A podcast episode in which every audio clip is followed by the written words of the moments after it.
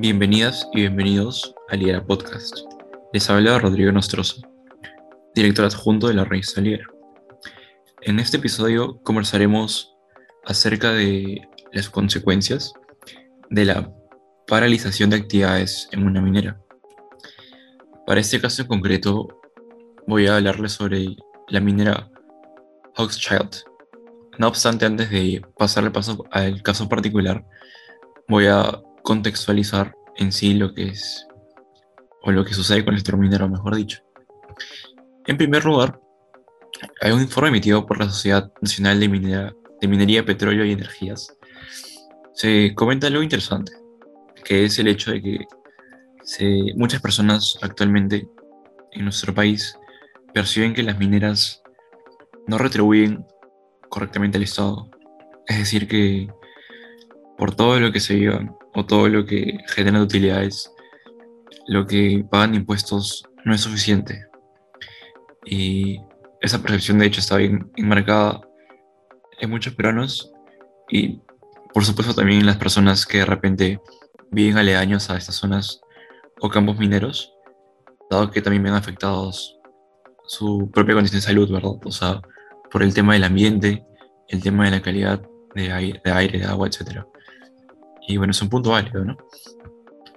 No obstante, cuando ya uno se pone a revisar los números, es decir, la data económica de toda la recaudación por parte de ese sector, nos damos cuenta de, por ejemplo, los informes emitidos por la SUNAT o por el mismo Instituto de Ingenieros de Minas del Perú, los cuales afirman que, en primer lugar, la SUNAT han ellos tienen un apartado sobre estadísticas de toda la recaudación, en este caso mensual.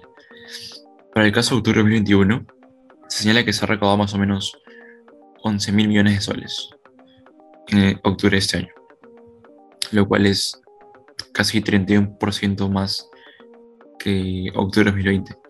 Eso, bueno, se refleja aparte de la recuperación económica que estamos viendo en el país, pero acá se hace un énfasis al sector minero, dado que el crecimiento en sí de esta recaudación señalan que es más que todo por ese sector. Dado que, por ejemplo, el cobre aumentó, subió el tipo de cambio y aumentaron las importaciones.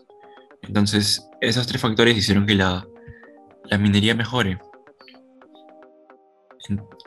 Y leyendo ya el, el informe del Instituto de Ingenieros de Minas del Perú, se señala que desde enero hasta septiembre de este año se ha recaudado más o menos 17 mil millones de soles. Y para una estimación de todo el año es más o menos 23 mil millones de soles, el cual es el, o sería mejor dicho, la recaudación más alta históricamente hablando para este sector. Los expertos señalan que eso se debe a dos factores. Uno, a que desde 2011 se ha, se ha cambiado relativamente el esquema tributario en que cuando hay ciclos en los cuales los metales aumentan su precio, también es el impuesto. Y en este caso, pues ha aumentado el cobre. Entonces es por eso que han recaudado un poco más por ese sentido. Y por otro lado, muy aparte de ese esquema tributario que busca aprovechar esta subida de precios, también está en sí que, que han facturado más, precisamente por el mismo cobre. Si ha aumentado el dólar, ha aumentado el, mismo precio del, del, cobre, también se va a recaudar más.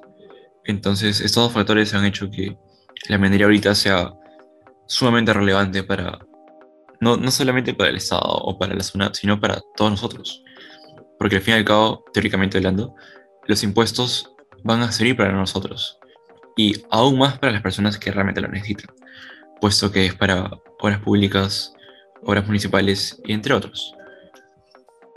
Entonces, ya hablando en, en particular del caso Child Mining, esta empresa actualmente se encuentra paralizada, puesto que está, bueno, ya desde antes cuenta con uno que otro cierre temporal. No obstante, actualmente se ha señalado desde, desde inclusive el mismo presidente que no se, no se quiere dar más prórroga a esas cierres temporales para que sea un cese definitivo. Esto hizo que Hochschild, en primer lugar, pues esté congelado totalmente. En segundo lugar, que dado este congelamiento, dado lo señalado por la política peruana actual, las acciones de esta empresa pues, se desploman completamente. ¿Y eso cómo afecta en la empresa? En primer lugar, todos los inversionistas que, que tienen acciones en esta empresa, pues entrarían en incertidumbre por lo que qué pasará con esta empresa. En segundo lugar, los mismos trabajadores de esta empresa van a ser, van a ser perjudicados, puesto que son días que ellos no trabajan. Son familias a las que no pueden eh, retribuir con, su, con su trabajo. Y en tercer lugar, también eso significa menores impuestos que pagar, porque no facturan. ¿no? O sea, solo imagínense más o menos cuánto es que una minera deja de producir en cuanto, no, no en cuanto a minerales, sino en cuanto a dinero por un día de paro. Actualmente no cuento con monto exacto, pero si solamente en, un año se, se pronostica que van a recaudar en ese sector 23 mil millones de soles, en todo el sector minero, claro, ¿no? Haciendo un porrateo, o sea, imagínense cuánto sería que una empresa grande como esta, Hochschild, eh, no explote o no, no elabore un día. O bueno, un día, por así decirlo, porque llevan varios días, inclusive ayer se han manifestado, eh, se han manifestado los valores ¿no? que están a favor de este cierre. Entonces, se debe tener en cuenta que no solamente al momento de la información financiera de una empresa, en este caso Hochschild, se va a ver la información cuantitativa, que en este caso puede ser, por ejemplo, una mala gestión de los activos fijos, de los inventarios, de los productos terminados, mal costeo, cualquier tema que tenga que ver con finanzas en cuanto a la empresa, el cual desemboque, por supuesto, en un mal rendimiento, sino también impacta bastante eh, la parte cualitativa, ¿no? que en este caso va por el tema de los voladores, de lo estipulado por el presidente, por el Congreso, etc. ¿no? Bueno, al menos ya en estos días, eh, está que sube en la bolsa, dado que el gobierno ha moderado su postura en cuanto al cierre de minas eh, en Inmaculada y en Payacanta.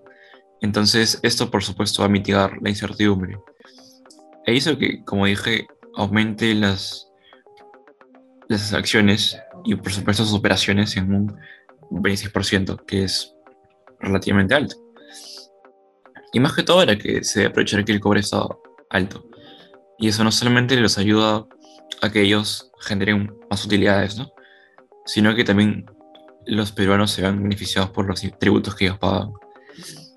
Entonces, al momento de evaluar estas actividades, los CS y demás, siempre se debe tener en claro que para hacer un análisis correcto y adecuado, no solamente, como dije antes, se va a elevar la data financiera, sino también lo que se hace alrededor en cuanto a la información cualitativa.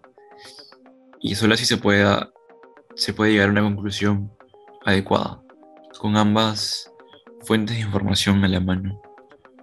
Y así poder, en, el caso seas un inversionista y demás, puedas tener una información adecuada para poder proceder. Y bien, este fue un episodio más de Lidera Podcast. Recuerden que también nos pueden encontrar en Instagram, Facebook y LinkedIn como Rey Saliera. Gracias por escucharnos y hasta un próximo episodio.